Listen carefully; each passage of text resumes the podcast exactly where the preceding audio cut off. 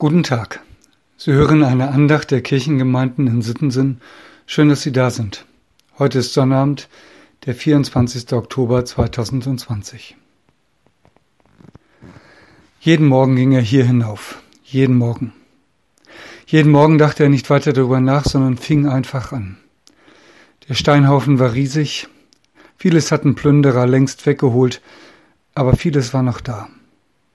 Was er alleine tragen konnte, trug er, schaffte ein wenig Ordnung in diesem Chaos.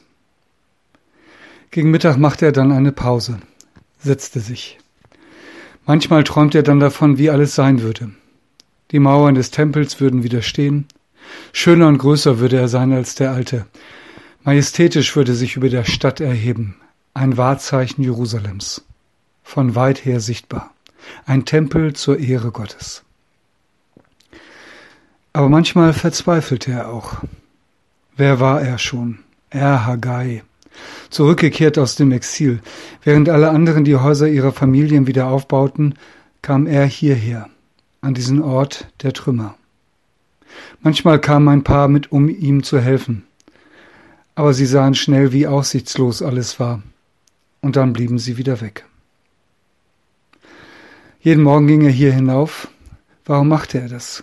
Klar, er hat es ja allen erzählt, er glaubte fest daran, dieser Tempel sollte widerstehen, weil er ein Ort des Gebetes war, ein Haus Gottes und ein Zeichen für die Völker. Der Gott Israels ist da. Er schläft und schlummert nicht. Er lässt sein Volk nicht im Stich. Aber das waren große Worte. Gleich würde er wieder vor dem Trümmerhaufen stehen. Was sollte er schon ausrichten, er alleine? Sein Leben würde nicht ausreichen, um diesen Tempel wieder aufzubauen. Selbst hundert Leben würden nicht ausreichen. Manchmal verfluchte er sich und seine Vision. Es hatte doch alles keinen Zweck, dachte er dann. Aber es war seltsam. Irgendetwas in ihm sagte, er solle nicht aufgeben. Nur noch um diese Ecke, dann war er da. Er sah den Trümmerhaufen schon vor seinem inneren Auge, ging die letzten Schritte und traute seinen Augen nicht. Da waren zehn, nein zwanzig, vielleicht fünfundzwanzig, und sie arbeiteten Hand in Hand. Sie hatten heute schon etwas geschafft, mehr als er sonst an einem Tag.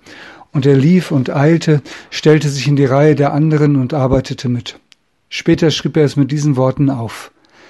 Der Herr erweckte den Geist des Volkes, dass sie kamen und arbeiteten am Haus des Herrn, am Haus des Herrn Zebaoth, ihres Gottes.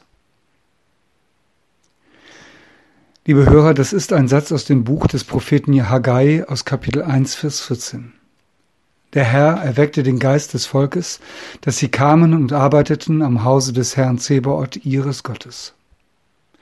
Zusammen mit Zachariah hatte Haggai sich lange für den Bau des Tempels eingesetzt und lange sah es so aus, als würde das ganze Unternehmen scheitern.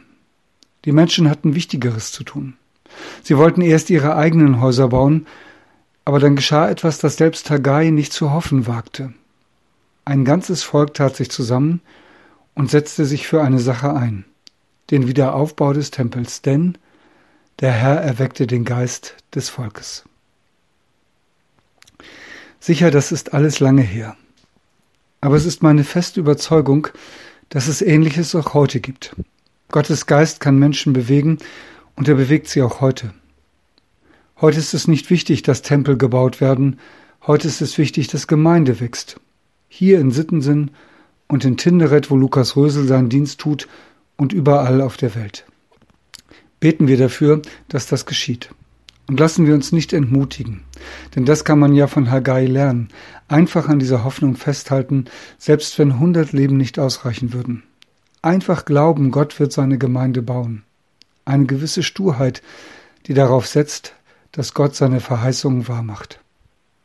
Und so eine Sturheit kann eine Gabe Gottes sein. Übrigens, das ist der Lehrtext für heute. Lass nicht außer Acht die Gabe in dir, die dir gegeben ist. 1. Timotheus 4, Vers 14. Ich lade ein, dass wir für unsere Gemeinden beten.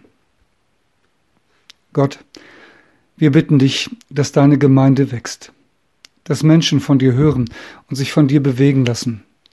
Und dass wir uns nicht entmutigen lassen, wenn wir den Eindruck haben, es ginge nicht voran. Gib deinen Geist. Wir brauchen ihn. Wir brauchen dich, du guter Gott. Amen. Mit einem freundlichen Gruß in jedes Haus, ihr Andreas Hannemann.